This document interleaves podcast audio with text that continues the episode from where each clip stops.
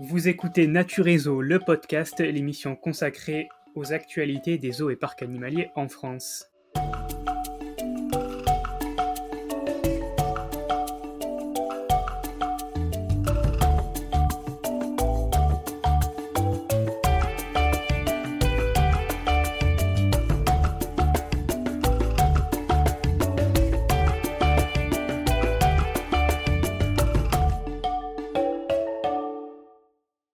Bonjour à toutes et à tous, bonjour à tous les passionnés de zoo. On se retrouve aujourd'hui pour l'épisode 19 de notre podcast, où on va revenir, euh, revenir sur les actualités du mois de novembre 2023.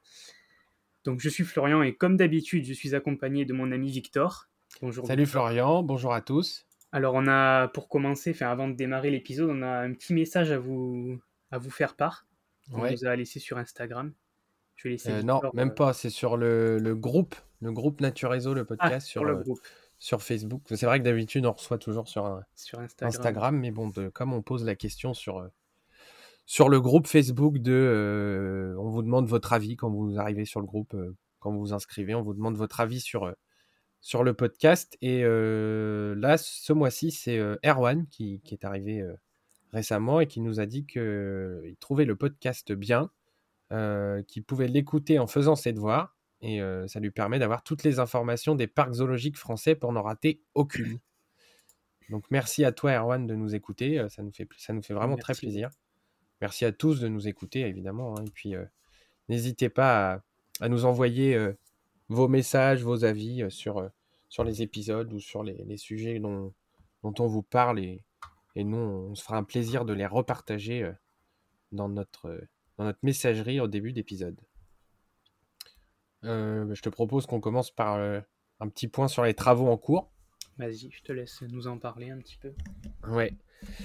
Alors, qui dit fin d'année dit euh, évidemment fermeture hivernale, pour une bonne partie des, des, eaux en France. Et qui dit fermeture hivernale dit travaux. Eh oui. Alors, on va tout de suite faire un petit, un petit point sur, sur les travaux en cours actuellement à travers le pays et on lance déjà les paris pour, pour les futures nouveautés. Il y a déjà quelques idées de sortie, on en a un petit peu un petit peu dans les cartons, mais on en parlera euh, plus en détail plus tard. On va commencer par euh, les petits travaux du moment euh, au parc animalier Ecozonia, qui est près de Perpignan, où il y a eu le lancement du chantier de la, nouveauté 2024. On ne sait pas grand-chose pour le moment. il y a une nouvelle volière qui est en train d'être aménagée à l'entrée de l'écozone Terre des Extrêmes, sans pour autant que l'on sache qui va y prendre place. Alors moi, je mise sans surprise sur, sur une nouvelle espèce de rapace, j'imagine. Euh, mais en revanche, les, regards vont probablement davantage se tourner vers les travaux d'aménagement sur, euh, sur l'un des enclos du parc. Il y a plusieurs pensionnaires qui ont été déplacés dernièrement, dont euh, deux femelles d'Ol, qui devraient d'ailleurs prochainement quitter le parc pour le zoo de Tallinn en Estonie, mais aussi les deux gloutons qui ont pris place dans l'ancien espace des, des femelles d'Ol, justement. Et donc, justement, c'est dans l'enclos laissé libre par les gloutons que les équipes du parc travaillent actuellement. Euh, vous pouvez compter sur nous pour suivre ça de, près et euh, découvrir quelles nouvelles espèces Ecosonia, pardon, espère accueillir euh, pour l'an prochain. On, va suivre ça et on, vous partage ça dès qu'on en sait un petit peu plus. petits travaux dans la grande volière sud-américaine de Beauval, surtout au niveau de l'enclos extérieur des fourmiliers géants et des attelles de Colombie.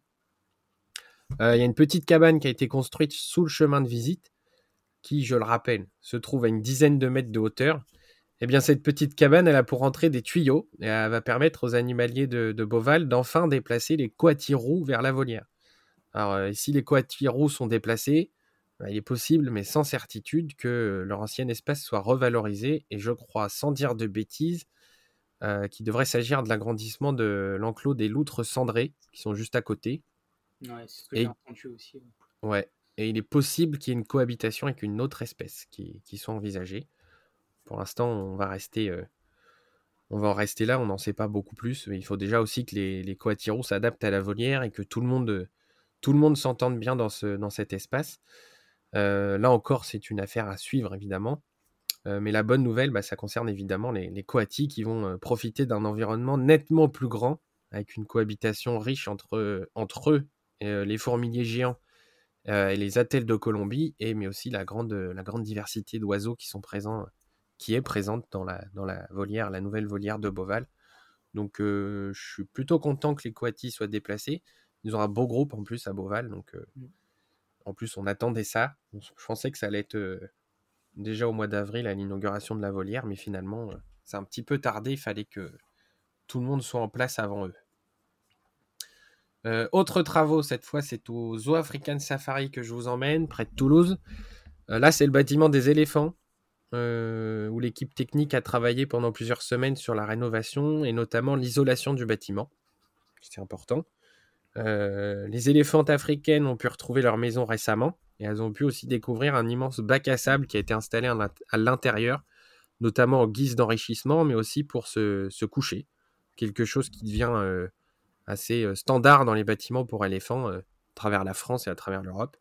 Et c'est a priori bénéfique pour eux, pour leurs pattes et pour, et pour tout, ce qui, va avec. On continue, on prend la direction du bioparc de Douai-la-Fontaine désormais, où les, enrochements entourant les deux îlots de bambou dans la carrière des girafes et des zèbres de Grévy elles sont en cours de remplacement. le parc travaille également sur le chemin de visite qui longe cet espace et où, vont être mis en place des paliers probablement pour s'arrêter, observer euh, les animaux à différentes hauteurs, je suppose, et, mais aussi pour le confort de visite, avec un revêtement qui sera désormais en béton.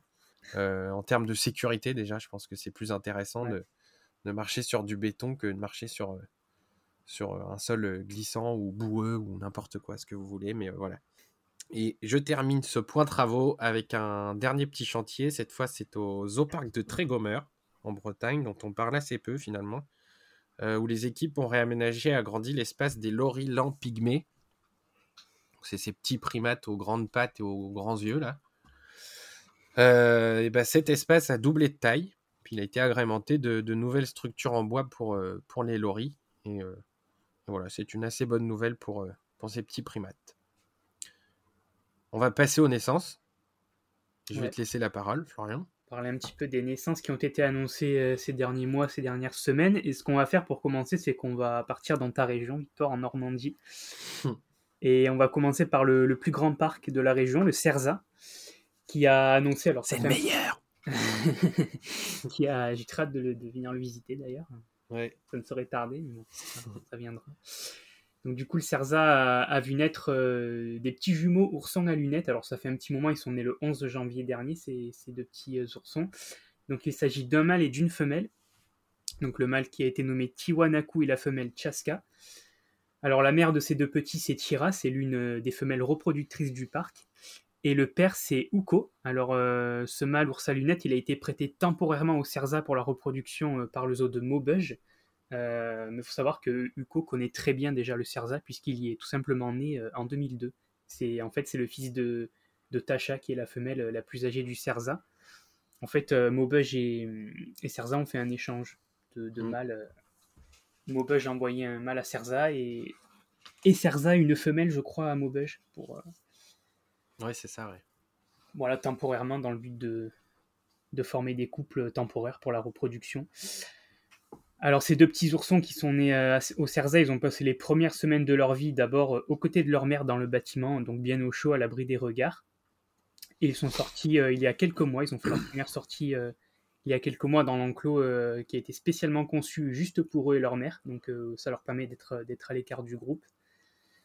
alors ils grandissent pas très vite ces petits oursons, la croissance elle est assez lente chez les ours à lunettes, donc là ils ont atteint leur taille adulte qu'à l'âge de 2 ans. Et donc c'est une très bonne nouvelle pour cette ursidée qui est classée euh, vulnérable par l'UICN. On rappelle que c'est le seul ours qu'on va retrouver euh, en Amérique du Sud. Et actuellement la population est estimée à, à 10 000 individus environ dans la nature. Et puis c'est pas c'est pas une espèce chez qui on voit souvent des naissances quand on y non, c'est euh, vrai. Déjà qu'on n'en voit pas pas beaucoup. Voilà, déjà c'est pas, pas très répandu, donc c'est une très bonne nouvelle d'avoir des, des naissances. Alors pour continuer au Cerza, euh, autre naissance exceptionnelle aussi, celle de deux petits babiroussa. Donc euh, cette espèce de, cochon avec des, défenses euh, très développées qui sortent sur les côtés de la bouche, qui sortent du palais aussi, etc. Et qui a une peau complètement dénudée. Donc c'est le seul parc, le Cerza, a hébergé cette, espèce en France et elle, et elle, elle les reproduit plutôt très bien. Donc là cette année, il y a deux nouveaux petits qui sont nés Donc le premier, c'est un mâle, il est né le 13 mai dernier de, de l'une des femelles du parc qui s'appelle Sula, qui n'en est d'ailleurs pas à sa première portée puisqu'elle a déjà donné naissance à trois petits Sula depuis son arrivée au Cerza. il y a quoi, trois ans, c'est ça? 4. 4 ans, 2019. Fin 2019, ouais. Ouais, voilà, c'est ça. Pour être présenté en... à 2020, mais avec le Covid, ça a été un peu, voilà. un peu le bazar. Voilà, donc en, 3-4 ans, elle avait déjà donné naissance à, à, trois petits. Donc elle a de nouveau donné naissance à un petit cette année. Et le second petit Babiroussa né cette année au Cerza, il est né le 3 août dernier. Et quant à lui, sa mère, c'est Salami. Donc en fait, Salami, c'est la fille de celui-là. C'est ça. Euh, et c'est la première femelle à avoir vu le jour au parc euh, en 2020. Donc, euh, du coup, celui-là est à la fois devenu, redevenu mère et devenu grand-mère cette année. Ouais. Donc, ces deux petits Babiroussa, ils sont désormais visibles à l'extérieur, donc avec leur mère respective et le reste du groupe, qui compte désormais six individus. Ouais. Voilà. Donc là aussi, je le disais, c'est une très bonne nouvelle puisque l'espèce est elle aussi considérée comme vulnérable avec à peine 4000 individus recensés dans la nature. on va rester en Normandie, on va partir euh, chez le petit frère, on va dire, de, de Cerza, donc Biotropica, mm. qui a annoncé une naissance aussi exceptionnelle, celle d'un petit tamanoir ou fourmilier géant, donc, qui est né le 10 juillet dernier. Euh, donc le sexe, pour l'instant, il est encore inconnu du petit, parce qu'il reste très fermement accroché euh, au dos de sa maman. Alors pourquoi elle est exceptionnelle cette naissance? C'est parce que c'est le premier petit tamanoir à voir le jour à Biotropica mais aussi le premier petit tamanoir à voir le jour tout simplement dans, les eaux de Normandie. Donc euh, voilà, on n'avait pas encore vu ça euh, en Normandie, de petit tamanoir, donc c'est une grande première. Donc les parents de, ce petit, c'est Gus et Cora, donc qui sont arrivés euh, l'an dernier à Biotropica à l'occasion de l'ouverture de la nouveauté 2022, qui était la, la Pampa des fourmiliers. Alors pour l'instant, Cora, elle s'occupe très bien de son petit, à savoir qu'elle est quand même primipare, c'est son premier bébé, mais elle a l'air de très bien s'en occuper. Comme je disais, il est encore euh, accroché sur son dos. Et cette naissance, elle était très attendue par les équipes du parc, qui avaient déjà décelé des, signes de gestation il y, a, quelques mois. Et, c'est une des soigneuses euh, des fourmiliers qui a découvert euh, la naissance. il me semble le matin, elle est rentrée dans l'enclos. Ouais, c'est ça. Vu le soir, je sais plus, mais ouais, elle l'a vu dans l'enclos en fait. Et elle a vu le petit. En cherchant la femelle. Voilà. Elle a vu le petit avec sa maman. Donc voilà. Ouais. Alors là, euh, actuellement, euh, la mère et son petit alternent les sorties avec le père.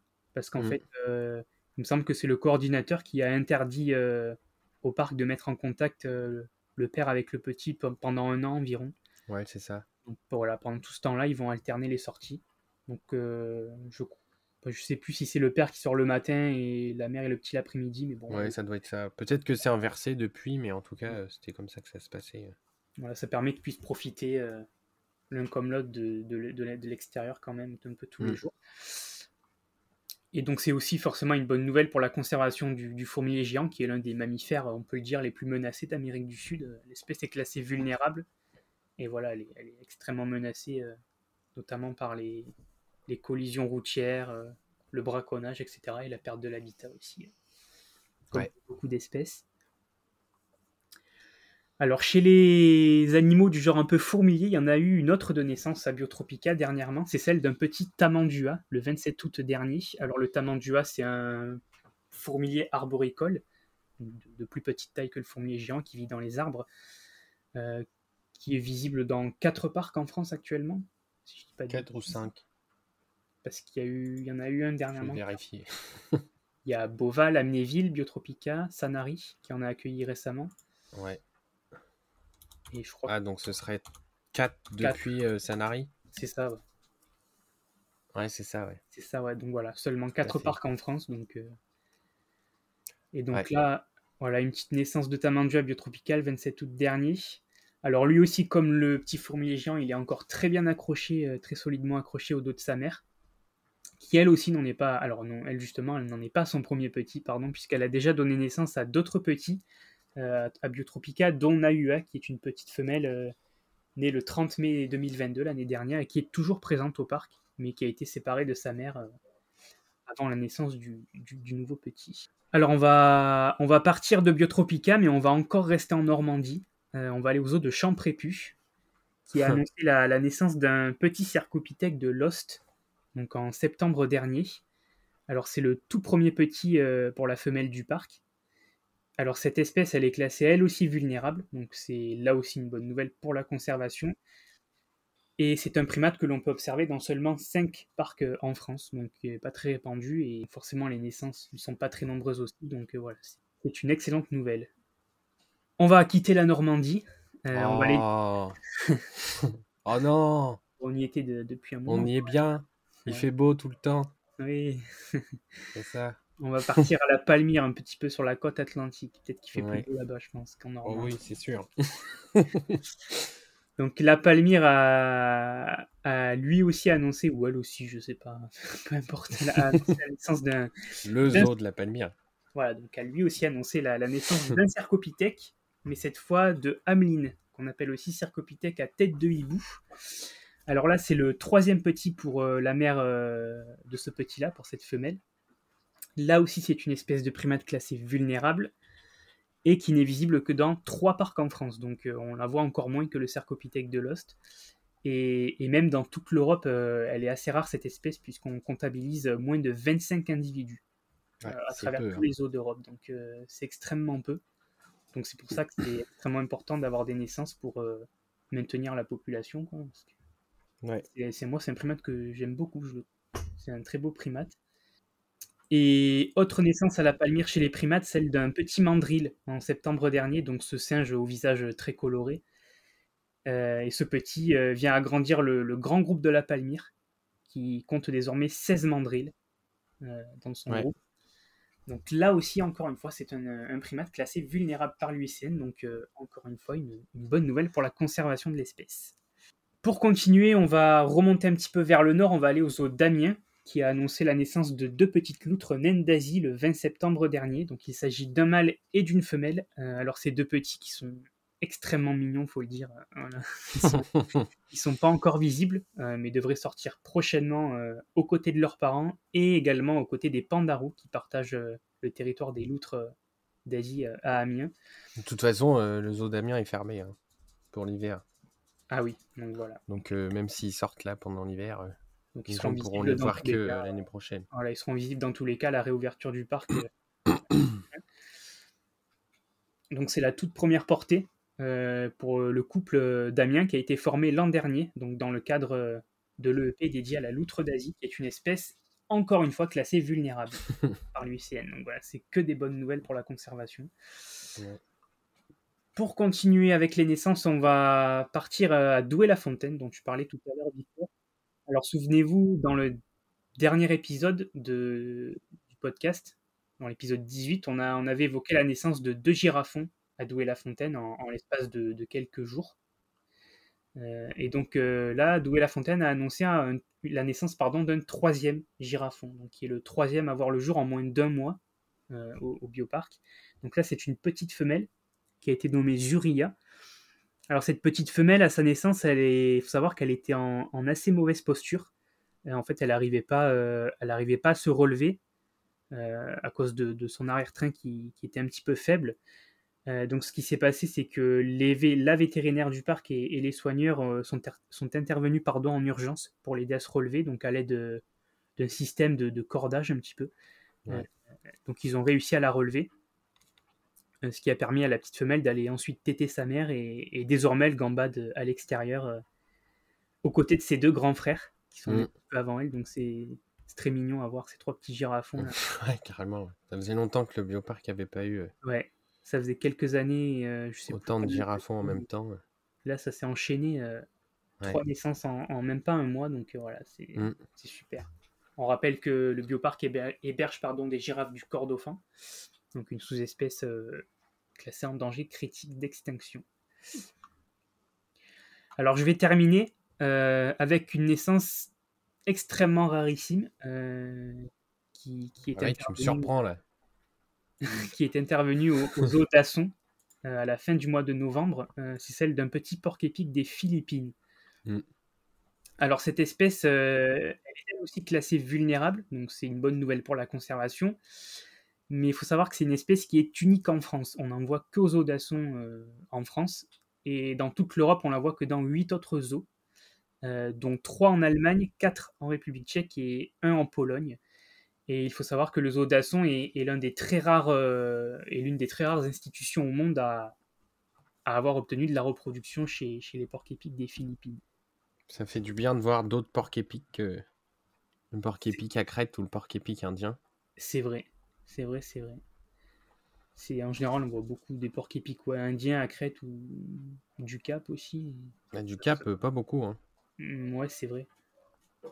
on voit, beaucoup moins, on voit beaucoup moins d'autres espèces euh, comme ça. Donc c'est en plus euh, porc épic indien ou à Crète sont pas forcément menacés, alors que là le, le, porc épic des Philippines l'est d'autant plus. Donc voilà, c'est une bonne nouvelle pour la conservation et, pour toute la communauté zoologique.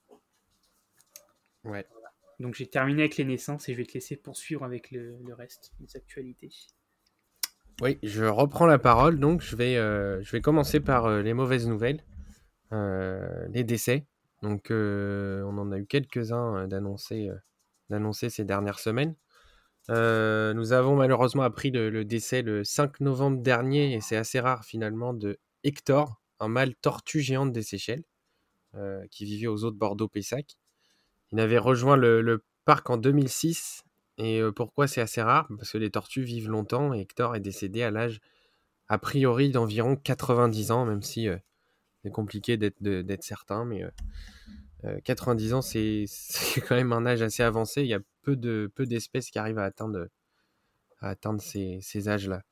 Euh, le zoo safari de Thoiry a pour sa part annoncé le décès de Gustave, qui a été surnommé euh, Gus. C'est l'un des deux tapirs terrestres euh, du parc. un décès qui est intervenu il y a quelques jours des suites d'une pathologie rénale soudaine.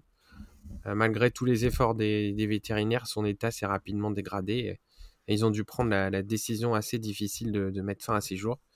à Thoiry, il reste toujours un tapir terrestre, un, un, mâle qui s'appelle Belém, et qui est bien sûr euh, sous la surveillance euh, des soigneurs du parc. Et euh, je vais terminer les décès avec celui de Tsavo, le lion d'Afrique mâle du parc animalier d'Auvergne. lui, il souffrait depuis de longues années d'arthrose. C'est quelque chose qui arrive assez souvent chez les félins âgés, mais, mais pour Tsavo, après avoir épuisé toutes les options médicales pour l'accompagner au mieux, il a été décidé pour lui aussi de l'euthanasier pour lui éviter de nouvelles souffrances. Euh, Tsavo était âgé de bientôt 23 ans, ce qui est un très bel âge pour un lion. Euh, il vivait au parc animalier d'Auvergne depuis plus de 20 ans. Euh, le parc animalier d'Auvergne, justement, il héberge toujours deux femelles, Dondon et Tawa, la lionne qui est arrivée l'an dernier en provenance d'un zoo ukrainien. Dans les autres actualités, on a la, tempête, la tempête de Kiaran ou Siaran, je ne sais plus comment on dit, qui a frappé euh, la France dans la nuit du, mercredi 1er au jeudi 2 novembre 2023. Euh, cette tempête, elle s'est abattue notamment sur l'ouest du pays. Et euh, le parc animalier des Terres de Natae à Ponscorf dans le Morbihan, bah, on a fait les frais. Il a été frappé de plein fouet par cet événement météorologique. Et il a subi d'importants dégâts matériels. Il y a de nombreux arbres qui se sont effondrés, qui, ont détruit des bâtiments, qui ont arraché des clôtures qui ont brisé les vitres aussi du bassin des phoques et qui ont encombré pendant quelques temps euh, les allées du parc. Euh, les dégâts qui sont non, pris en charge par les assurances euh, ont été estimés entre 100 000 et 150 000 euros. Ça reste encore à définir. Et ce qui a contraint le parc à fermer temporairement ses portes au public. Du côté des animaux, il y a seulement une femelle pandarou qui a, qui a réussi à s'échapper et qui manquait à l'appel. Mais elle a été rapidement retrouvée à proximité du parc les autres pensionnaires, tout le monde se porte très bien. Euh, grâce au travail des, soigneurs, ils ont progressivement retrouvé leurs espaces extérieurs et leurs activités quotidiennes. Euh, il y a une opération qui avait été organisée le dimanche 5 euh, novembre, donc le week-end qui suivait, qui a permis aux équipes du parc, accompagnées de nombreuses personnes bénévoles, d'effectuer un premier gros travail de, de nettoyage des allées. Et le parc a finalement rouvert ses portes le 18 novembre.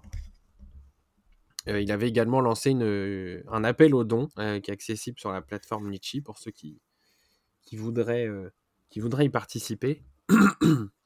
Et il y a d'autres parcs qui ont subi des dégâts après cette grosse tempête, comme le Specific Zoo, près du Mans, le zoo de Pêcheret aussi, qui est pas très loin, le zoo du Bois d'Atilly, ou encore les Gendia Park. On pense évidemment à, tous ces parcs, à leurs pensionnaires, à leurs équipes qui ont, passé quand même pas mal de journées euh, pénibles à remettre en place euh, les allées du parc et les, environnements extérieurs des animaux. On poursuit avec les actualités un petit peu diverses. Euh, vous le savez sans doute, le parc Planète Sauvage près de Nantes abrite un grand groupe d'une centaine de macaques Rhésus dans le parc, parc piéton. Et bien toujours suite à la tempête Karan, il y a l'un des, macaques qui est parvenu à sortir de son territoire euh, après avoir utilisé une branche endommagée par le vent. Un petit malin.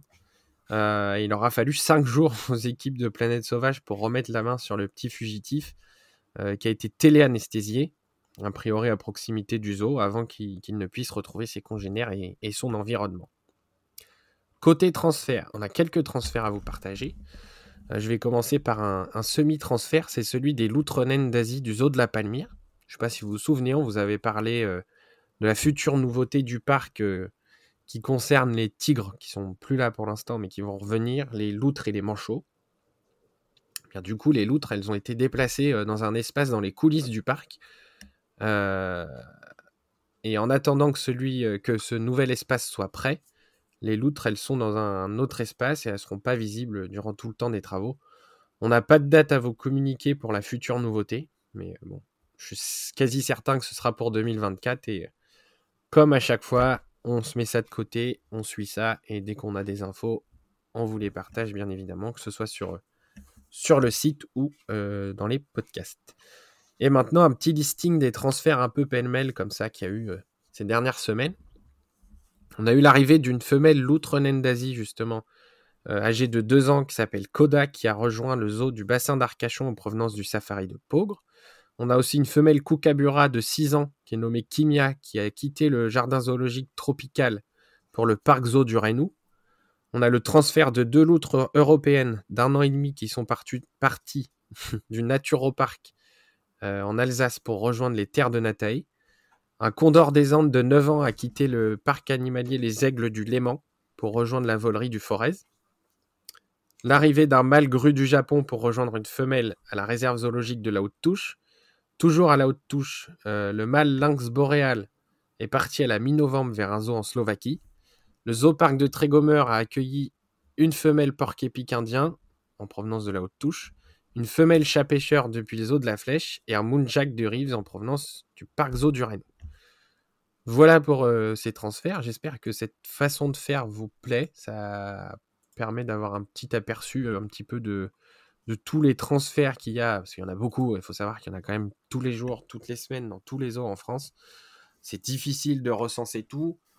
Euh, quand on peut, on note. je vous le partage de cette façon-là. Je pense que c'est plus agréable à écouter que oui, et puis de toute façon, il n'y a pas.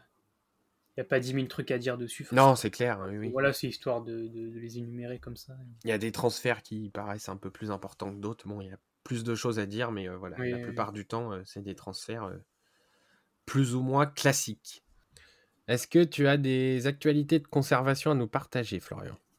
Oui, alors j'ai une, une petite actualité rapidement qui concerne l'UICN, dont on parle souvent, donc l'Union internationale pour la conservation de la nature, qui a euh, en quelque sorte réaffirmé euh, le rôle des eaux euh, dans, dans, la, dans la conservation de la biodiversité mondiale. Donc elle a reconnu vraiment les eaux comme acteurs de la conservation. Donc en fait, c'est le, 11 octobre dernier, c'est la Commission pour la sauvegarde des espèces de Lucienne qui a rendu public une prise de, position, donc reconnaissant le rôle primordial des eaux, mais aussi des aquariums, donc pour la conservation de la biodiversité. Donc en fait, c'est dû à parce que des gens entre guillemets des, gens lambda qui vont visiter un zoo, c'est pour voir des mm. animaux. Nous, on va, au zoo pour voir des animaux en priorité, mais il faut savoir que derrière, il y a tout un travail de fait par les parcs pour la conservation. qui n'est pas toujours partagé en plus. Qui n'est pas toujours partagé et, dont souvent les visiteurs ignorent euh, l'existence. Euh, donc déjà, il y a l'éducation, la, sensibilisation des visiteurs euh, à travers la pédagogie, tout ça, ça c'est très important. Donc les zoos, voilà, éduquent, informent, sensibilisent les gens. Il y a tout un travail de, recherche aussi scientifique qui est fait, donc ça peut être de l'éthologie, donc la science qui étudie le, comportement des animaux, ça peut être de la recherche sur de la génétique, euh, enfin il y a plein de, il y a plein plein de choses. un tas de choses. Voilà, les autres travaillent aussi sur la, la réintroduction d'animaux bah, dans la nature, ce qui permet de, sauver des espèces de l'extinction. voilà, il y a plein plein de volets en fait sur lesquels agissent les zoos et, et, c'est ce qui c'est ce qui justifie ça selon l'UICN que voilà, les zoos sont reconnus comme acteurs de, la conservation. Et donc en même temps, euh, en même temps, Lucienne appelle, euh, appelle tous, ses, tous ses partenaires à collaborer aussi avec les parcs zoologiques. Donc euh, voilà, histoire que voilà, tout le monde s'unifie et s'unit pardon pour la pour la conservation de. Ouais, ils travaillent dans le même sens. Voilà. Et alors du coup, la FDPZ, l'association française des parcs zoologiques, forcément, elle se réjouit de de ça. Hein. C'est logique. Bah, c'est une excellente nouvelle. Oui. Voilà, il y a quand même il y a une centaine de membres. ceux qui doutaient encore. Voilà. Et du coup, on peut rappeler quand même que la FDPZ, euh, donc l'Association française des parcs zoologiques, a reversé en 2022 plus de 5 millions d'euros à plus de 300 programmes de conservation à travers le monde, donc dans au total plus de 70 pays. Voilà. Mm. On a bien la preuve que les zoos agissent euh, pour la conservation. Ils sont, ils sont devenus indispensables à la conservation des, de la biodiversité. Et ça, c'est que la FDPZ. Oui. Il y a d'autres institutions. après, il y a le HASA, la OASA, etc. Du coup, il nous reste à traiter les nouveautés, c'est ça? Ouais. Et euh, bah, je, te repique, euh, je te repique le micro, même si on a chacun de nôtre. Euh, moi, côté nouveauté, je vais pas m'étaler parce que il y a beaucoup de choses à dire dessus. On va pas en consacrer un article, un, podcast complet. Par contre, je vais quand même vous, détailler rapidement tout ce qu'il y a eu. Et ça concerne les deux eaux normands, dont tu parlais justement tout à l'heure avec les naissances. On a sorti une série d'articles pour ces deux parcs. Il y a trois articles sur Biotropica, sur les naissances et les nouveautés de cette année. Et il y a cinq articles aussi sur les naissances et nouveautés du CERSA, euh, et, donc, on a des articles justement qui sont consacrés aux nouveautés de cette année, donc 2023, pas l'année prochaine. Hein. quoique, un petit peu aussi. Et euh, je vais commencer bah, par, euh, par Biotropica. Et on a eu quelques nouveautés à l'intérieur de, de la serre tropicale. Il y a notamment un nouveau bassin pour, pour les piranhas. Ça fait quelques temps qu'on en parle dans le podcast, qu'on en entend parler un petit peu à droite à gauche. mais ça y est, le, le, nouveau bassin, il a été mis en eau pour euh, ceux qui le désirent, on a euh, Mathieu, du coup, qu'on a reçu euh, dans notre dernier épisode, le 18, qui, est devenu reporter pour, pour Nature Réseau, qui nous a rejoint récemment. il a fait une visite à Biotropica dernièrement, c'était au mois de novembre, je crois. vous pouvez retrouver justement ces vidéos sur nos stories à la une sur Instagram. Euh, où on voit justement le bassin, euh, le bassin des piranhas qui est bien en eau avec euh, tous ces pensionnaires dedans. Il y, a, différentes espèces de poissons, il y a des, tortues aquatiques, c'est des podocnémides de Cayenne, je crois. il y a un gros groupe de piranhas du coup. et puis au-dessus, on a aussi les, canards à collier noir, donc les sarcelles à collier, je crois qu'on dit aussi. Et un petit groupe de quendu, c'est les, petits porcs-épics arboricoles qui étaient déjà là à Biotropica avant, mais qui ont été déplacés le temps des travaux. Donc tout ce petit monde est en cohabitation pour ceux qui sont dans l'eau et, et, les Quendu par-dessus. Et voilà, tout le monde est visible. Le parc en plus est ouvert l'hiver, donc pour ceux que ça intéresse, il y a beaucoup de choses à voir à Biotropica. Et notamment une autre, une autre nouveauté, c'est une nouvelle espèce, on vous en avait parlé je crois peut-être en début d'année. c'est un, petit primate qui est assez original, c'est le lorigrel, on appelle ça un lorigrel. Euh, un peu à l'image du lorilan pygmée, c'est un, petit primate avec des très grands yeux qui vit, euh, qui vit notamment la nuit, qui a des, longs doigts, des grandes pattes, euh, qui est assez atypique. Eh bien, ces lorigrels sont arrivés fin d'année dernière à Biotropica. Ils ont été installés dans l'espace qui est dédié aux jeunes gaviales du Gange, une espèce de petite nurserie avec un bassin et puis une partie terrestre et puis beaucoup de plantes eh bien, les petits lorigrels sont installés là-dedans. Et je vous invite à y passer du temps parce qu'ils sont vraiment extrêmement difficiles à trouver. apparemment, c'est pas évident pour les voir. Non, c'est vraiment pas évident. Mathieu est repassé plusieurs fois. Il a fait quelques visites sur quelques jours. Il les a pas vus. Moi, j'ai dû faire deux visites depuis. Je ne les ai pas vus. il faut être vraiment patient, observateur. Et voilà, c'est une espèce qui est unique en France en plus, donc ça vaut le coup d'aller y jeter un œil. Encore une nouveauté dans la serre, la serre tropicale de Biotropica. Et là, on les attendait depuis un certain temps aussi. C'est l'arrivée des râteaux pneus. Donc les râteaux pneus, ils ont été installés dans, dans une nouvelle installation où il y a plusieurs galeries pour, pour deux groupes de râteaux pneus. Donc il y a un groupe d'une vingtaine d'individus et un groupe d'une quinzaine d'individus, je crois, qui sont séparés en deux avec chacun leur reine, parce que les râteaux pneus ont un système, de vie un petit peu particulier où ils ont une reine un peu comme chez les abeilles. Et il n'y a que elle qui se reproduit, je crois.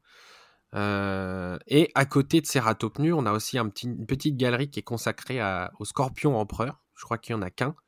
ça faisait quelques temps que, que Biotropica n'avait pas présenté d'espèces de, de, scorpions. Donc voilà, retour des scorpions à Biotropica. Et encore juste à côté, une autre espèce qui est vraiment unique. Alors déjà que le ratopnu est assez peu commun. Mm. Là, pour le coup, on est sur une espèce qui est vraiment unique. C'est le, les ratopes de Zambie. Ils sont vraiment pas faciles à voir non plus parce que ils ont tendance à reboucher un petit peu la vitre sur laquelle ils, par laquelle on peut les voir. Euh, ils sont trois, il y a trois mâles. Euh, et comme en Europe, il y a assez peu de parcs qui, en présentent, euh, ah, du coup, Biotropica n'a pu accueillir que des mâles. et ils sont visibles bah, sur le même, à peu près dans le même espace que, les ratopnus. Voilà, Biotropica est vraiment fixé sur les espèces rares. C'est vraiment hyper intéressant. J'invite quiconque a envie de voir des animaux peu communs, atypiques et, et rare en parc zoologique à, s'y rendre et vous allez, euh, vous allez apprécier le détour. Euh, on peut noter aussi l'arrivée dans la serre tropicale de, femelles euh, roussettes de Livingstone. à Biotropica, il y avait un groupe de mâles depuis, depuis le début, depuis l'ouverture du parc il y a plus de 10 ans. Et cette année, le parc a reçu, a reçu je sais plus, peut-être 4 femelles, je n'ai plus le nombre exact de, roussette de Livingstone pour euh, lancer la reproduction. Euh, la roussette de Livingstone, c'est une espèce qui est. Euh, c'est déjà c'est une chauve-souris. Je pas précisé parce que moi ça me paraît évident, mais c'est vrai que c'est, ça ne l'est peut-être pas pour tout le monde. C'est une espèce de chauve-souris de très grande taille qui est originaire des Comores. et cette espèce, elle est classée en danger d'extinction sur la liste rouge de l'UICN. Et elle est aussi rare dans la nature qu'en parc zoologique parce que en Europe, il y a seul Biotropica qui en héberge du coup, et seulement deux autres parcs européens qui sont situés au Royaume-Uni, d'où sont originaires justement les, femelles, les femelles qui viennent d'arriver à Biotropica. on va passer à l'extérieur de cette. J'ai dit que j'allais être, rapide, mais en même temps, il y a tellement de choses à dire et je vous dis pas tout. Je vous invite quand même à aller consulter les articles qui sont assez complet, je pense, sur toutes ces nouveautés et ces naissances. Euh, à l'extérieur, Biotropica a aménagé un nouvel espace euh, sur le parcours extérieur euh, qui est situé à côté du bush australien. Donc le bush australien a été modifié pour l'occasion. On a une nouvelle volière qui a été installée avec un bâtiment intérieur et en cours d'aménagement, c'est pas terminé, mais un grand espace, un grand espace à l'extérieur pour un groupe de Saïmiri du Pérou et en cohabitation avec un petit trio, je crois. Ça doit être un trio de ratons crabiers. Voilà. Pour ceux qui connaissent pas, c'est encore une espèce rare que Biotropica a fait venir cette année. les ratons crabiers, ça ressemble aux ratons laveurs, mais ils sont beaucoup moins répandus, que ce soit dans la nature ou, ou en parc zoologique. et le groupe de Saïmiri du Pérou, il est arrivé en provenance de la vallée des singes, quinzaine de femelles euh, avec quelques jeunes, et un mâle reproducteur qui est arrivé de, de Zoa à Sanary-sur-Mer. Donc tout ce petit monde euh, est installé dans son bâtiment intérieur et dans la volière euh, à l'extérieur, et d'ici sûrement le printemps, l'espace complet est en cours d'aménagement à l'extérieur. ils auront accès à une partie végétalisé avec un petit peu d'eau. Et les ratons crabiers qui sont actuellement dans le bâtiment des, des euh, migreront dans leur propre bâtiment euh, par la suite. Et, et, tout ce petit monde cohabitera à l'extérieur euh, dans les prochaines semaines. et du coup, bah, juste à côté, l'espace des, des kangourous, des wallabies, wallabies de Parma et des autres espèces qui vivent à cet endroit-là, il est en cours de, en cours de réaménagement pour justement y abriter le, le futur enclos des, des et des ratons crabiers. Et, mais les gens pourront toujours, les visiteurs pourront toujours entrer dans l'espace des Wallabies de Parma parce que c'est quelque chose qui est assez apprécié de, des visiteurs de Biotropica. on va faire un petit tour à Cerza aussi. Tu nous as parlé tout à l'heure d'une naissance, celle des ours à lunettes. Ben, les ours à lunettes, ils ont déménagé en début d'année en fait. leur nouvel enclos, il est situé juste à côté. Alors pour ceux qui connaissent l'espace des ours à lunettes, il était en haut d'une côte. il était assez difficile d'accès. du coup, cette côte a été supprimée et l'enclos a été déplacé plus bas. Il est plus grand, il est plus végétalisé parce que du coup, les ours à lunettes retrouvent la possibilité de, de monter dans les arbres.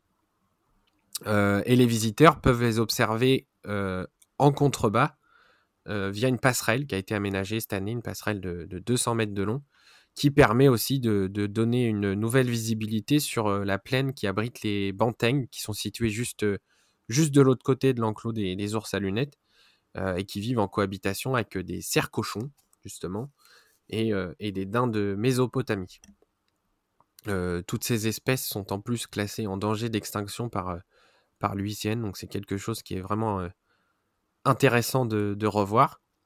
Euh, et pour euh, en dire un petit peu plus sur l'espace des ours à lunettes, euh, comme tu le disais avec la naissance des, jumeaux en début d'année, il y a un enclos, un deuxième enclos qui a été créé juste à côté. les deux enclos sont visibles, hein, ils sont l'un à côté de l'autre, mais le, plus petit est consacré à, la femelle et à ses, à ses oursons. là, du coup, elles n'y sont plus parce que, enfin, la femelle et ses oursons n'y sont plus parce que ils, ont pu rencontrer le reste du groupe euh, dans le dans l'enclos principal. Et autre nouveauté avec euh, les ours à lunettes, j'ai pas fini, hein, il y a encore quelques trucs à vous dire. Euh, on a eu l'arrivée d'un trio de, chiens des buissons pour une, cohabitation unique en France, tout simplement, entre ours à lunettes et chiens des buissons. Je remercie Paul pour les photos au passage. Je sais pas s'il écoute le podcast, mais il m'a beaucoup aidé pour, euh, pouvoir publier cet article. Parce que quand j'y suis allé, je n'ai pas pu les voir. Ils sont assez, euh, discrets. Alors peut-être plus maintenant parce qu'ils venaient d'arriver quand j'y suis allé. Mais euh, voilà, j'ai pas réussi à les prendre en photo et, et j'ai dû demander de l'aide. et Paul m'a aidé en m'envoyant quelques photos. les chiens des buissons, ce sont trois frères qui arrivent de, du Diron Park Zizo aux Pays-Bas. Euh, ils sont à l'extérieur depuis cet été.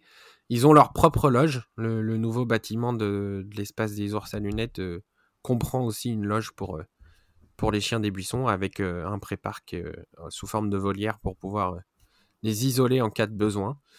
Et donc avec cet espace de, de 7000 m2, les, tout le monde vit en harmonie. Et, alors au début, ils étaient un petit peu, ils se fuyaient un petit peu les uns les autres. Et puis finalement, ils sont assez souvent tous ensemble où j'ai vu quelques photos de, des oursons qui jouent avec les, chiens des buissons aussi. Donc c'est quelque chose qui est, qui est vraiment enrichissant pour tout le monde.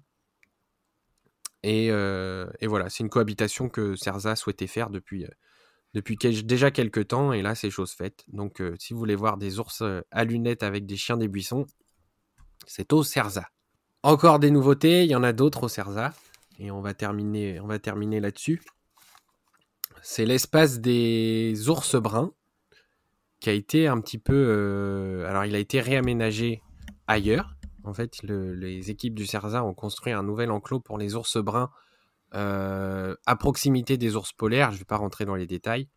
Euh, je vous invite à prendre éventuellement un plan, un plan du CERSA pour voir, pour voir où sont situés les ours bruns maintenant.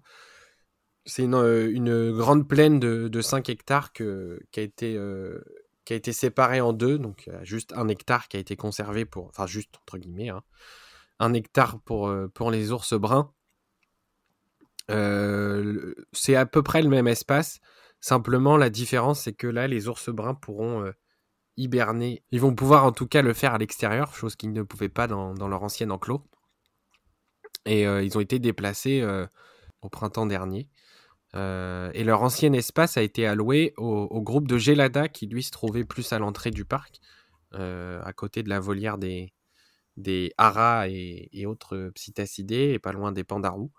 tout simplement parce que ce, cet enclos, l'ancien enclos des ours bruns, euh, possède une végétation beaucoup plus importante et qui est susceptible de plus résister aux geladas qui sont euh, complètement herbivores. Sont les vrais, les seuls, euh, les seuls primates à consommer uniquement de l'herbe.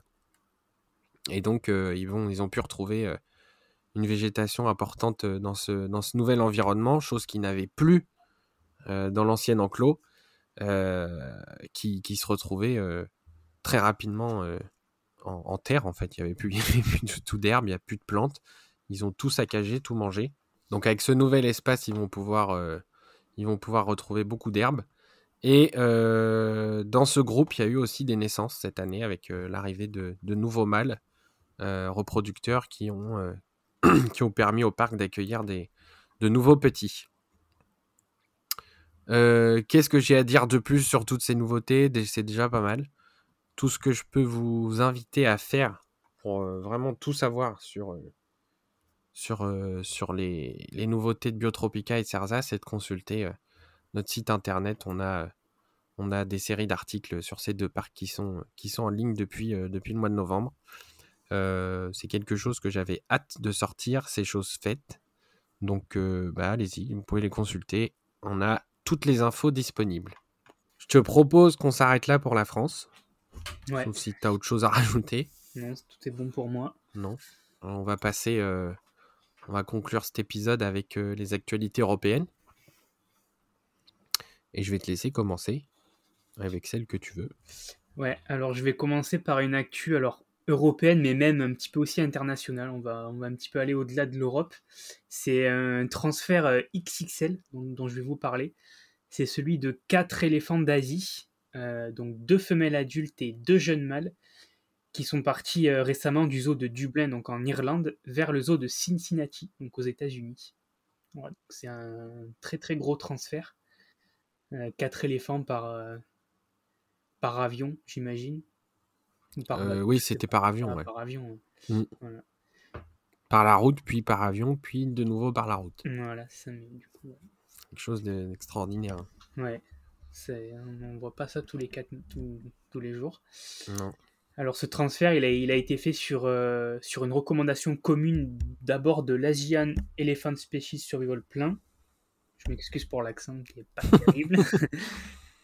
donc, euh, et de, et de l'association euh, des eaux et, aquariums. Et donc cette collaboration, cette belle collaboration mondiale, elle a pour but de, de maintenir un bon brassage génétique et, de, et de maintenir ainsi une population euh, génétiquement diversifiée et biologiquement saine chez les éléphants d'Asie. C'est important de, enfin, chez toutes les espèces, c'est important d'avoir une bonne, une bonne diversité génétique euh, qui soit bien répartie à travers l'Europe ou le monde entier. Mm. de sorte à éviter toute consanguinité ou tout vieillissement de population, des choses comme ça. Mm. C'est très important te laisse avec euh, une autre actualité? Ouais, euh, juste je rajoute que j'ai cru lire que c'était pour une. En fait, je t'explique, cette, cette actualité-là, je l'avais notée. Euh, bah, pour ceux qui nous écoutent aussi, finalement, j'en ai qu'une actualité, moi, pour, pour l'Europe. Je l'avais notée et il y avait tellement de choses à dire que je me suis dit, je vais la garder pour, pour le mois prochain, mais finalement, ah comme, tu, comme tu l'as dit. Oui, après, j'aurais pu en dire plus, c'est vrai, mais j'ai essayé de non, non, mais t'as bien fait.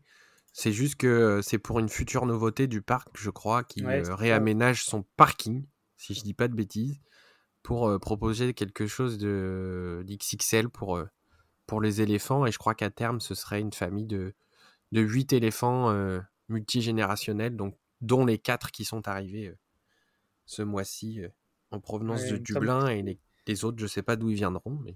Je sais pas, il me semble que le zoo a dit que le zoo de Cincinnati a précisé que c'était une peut-être la plus grosse installation qu'ils auraient. Euh, ouais, c'est possible. Qu'ils auraient créé. Euh.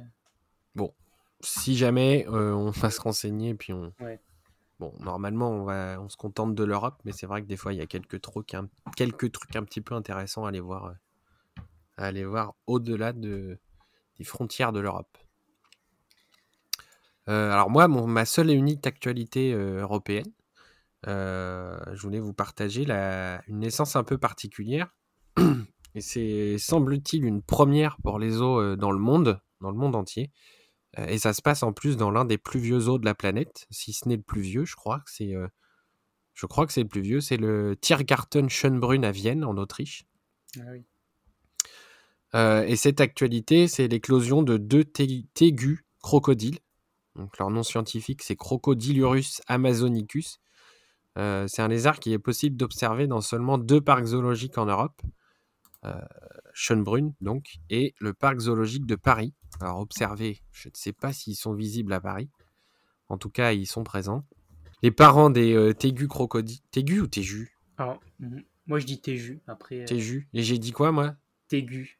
Moi j'ai toujours, dire, moi, j'ai toujours euh, entendu dire téjus après. Bon, alors on va dire téjus. que les deux prononciations sont valables, je sais Des fois c'est compliqué, hein. faut deviner. Euh, comme tout à l'heure, c'est Copytech de. Comment t'as dit? De Lost. Lost? Tu vois, je sais pas. Au début, je disais l'Ouest, après j'ai dit Lust, toi tu dis Lost. Ouais, moi je dis Lost. Lost. Comme les tamarins. Pinché. Pinché, pinché. Ouais, voilà, moi je dis pinché. C'est comme Benturong, il y en a qui disent Binturong. Oui, ouais, c'est compliqué. Bon, on va dire jus alors. Tu dis jus, hein Oui. Bon, jus. L'actualité qui rallonge pour rien. Alors, euh, les, les téjus crocodiles, les parents, ils avaient été euh, saisis il y a quelques temps aux Pays-Bas, avant d'être dans un premier temps confiés à un, parc zoologique belge, puis euh, d'être transférés à Vienne. Et c'est une vraie prouesse parce qu'on sait vraiment peu de choses sur cette espèce, et encore moins sur son mode de reproduction. et pendant les cinq mois d'incubation, les soigneurs ont suivi ça de, très très près en ajustant les paramètres bah, comme ils pouvaient, parce qu'en réalité, ils ne savaient pas trop si, ils ont quand même une certaine expérience. Ils ont pris exemple sur euh, une autre espèce de téju qu'ils abritent.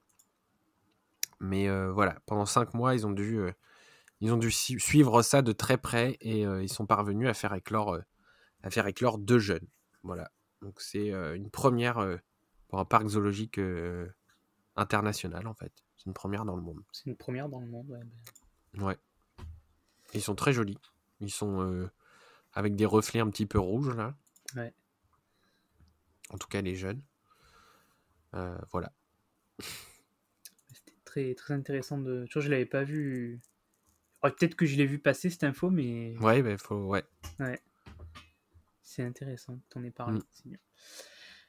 Euh, alors, moi, je vais continuer du coup avec euh, une naissance. c'est celle d'un petit rhinocéros noir aux eaux de Chester, donc en Angleterre, qui est né fin novembre.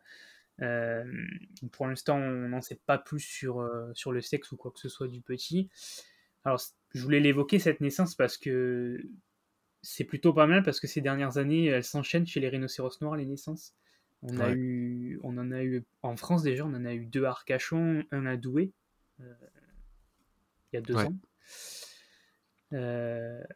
une que j'avais qu'on avait évoquée dans, dans, le dernier podcast en Allemagne. Enfin, donc voilà, les naissances s'enchaînent et c'est plutôt pas mal euh, puisque c'est une espèce euh, placée en danger critique d'extinction. Donc on voit, on voit très très très souvent des naissances de rhinocéros blancs et, et beaucoup moins de rhinocéros noirs. Donc euh, voilà, c'est.